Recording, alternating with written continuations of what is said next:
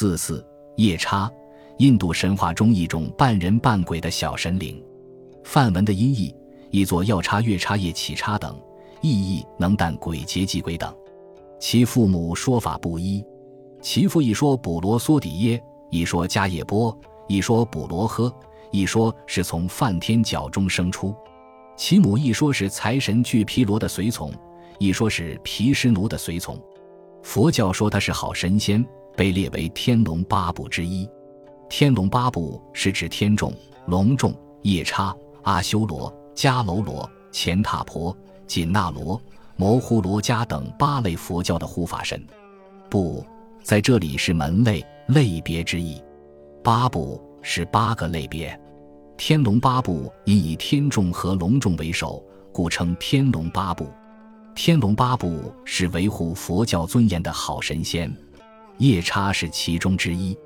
夜叉的本意是能吃鬼的神，又有敏捷、勇健、轻灵、秘密的含义。夜叉的种类多，有地夜叉、虚空夜叉、飞行夜叉，还有巡海夜叉等。夜叉的数量大，北方坤沙门天王手下有夜叉八大将，佛教还有十六大夜叉将。每一位大夜叉将属下各有七千小夜叉，合起来就有十万个夜叉。夜叉八大将的任务是维护众生界，是好夜叉。地狱迷信流传以后，夜叉又成为阴间的小鬼，他们在地狱中充当起施行刑法的鬼族，是吃人的恶魔。他们的形象身形高大，双手如爪，头如驴，目光炯炯。但在小说家笔下，夜叉也有善良的。清代小说家蒲松龄《聊斋志异》中的夜叉国写到了众夜叉，他们也有人性温存的一面。书中写道：“徐郎至一大洞，广阔数亩，中有石，花瓶如脊，四围具有十座，上一座蒙一抱吉，余皆已露。夜叉二三十倍，列坐满中。少顷，大风扬尘。”张皇都出，见一巨物来，一雷夜叉状，径奔入洞，具作恶故。群随入，东西列立，西仰其手，以双臂作十字交。大夜叉按头点视，问：“卧眉山众，尽于此乎？”群鸿应之。故徐曰：“此何来？”此以续对。众又赞其烹调，即有二三夜叉奔取熟肉陈集上。大夜叉居啖进饱。极赞佳美，且则长贡。又故徐曰：“古秃子，古制项链何短？”众曰：“初来未备。”吾于项上摘去珠串，托十枚付之，具大如指鼎，圆如弹丸。此即皆待徐穿挂。徐以交臂作夜叉与谢之。吾乃去，逆风而行，其疾如飞。众时想其余时而散。话说胶州姓徐的商人进行海上贸易，一次商船被大风吹到一座深山脚下，他弃船登山，见到两崖满是洞口，密如蜂房。他攀爬到洞外，不料看到了两个夜叉，夜叉牙森裂脊，目闪如灯，他们正用爪劈杀活鹿生吃，场面令人惊恐。他吓得魂飞魄散，急欲逃走，不想已经被夜叉发现。两夜叉抓住徐商，想要吃他。徐郎急中生智，赶忙拿出囊中的干粮以及牛肉干献给他们。夜叉很快吃完，又跟徐郎要。徐郎示意道：“放了我，我船上有炉子和锅，可以煮熟东西吃。”夜叉似懂非懂，就放了徐郎。徐郎回到船上，取来锅具，点燃柴火，煮上残鹿。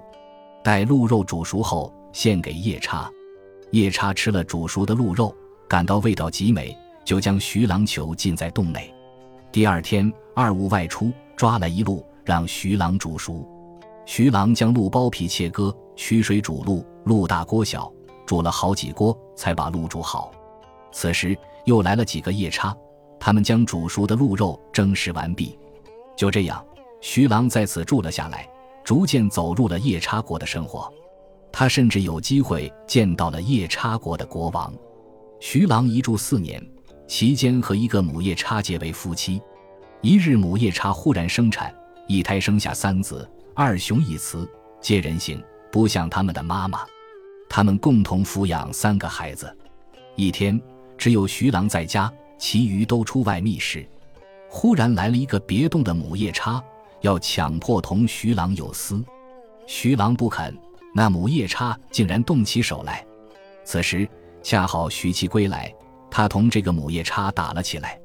最后，这个不知好歹的母夜叉被其闻信赶来的丈夫领回去了。经此变故，徐妻决心守在徐郎身边，洞悉不相离。又过了三年，徐郎想念故乡，就携带义子偷偷的乘船回到了胶州。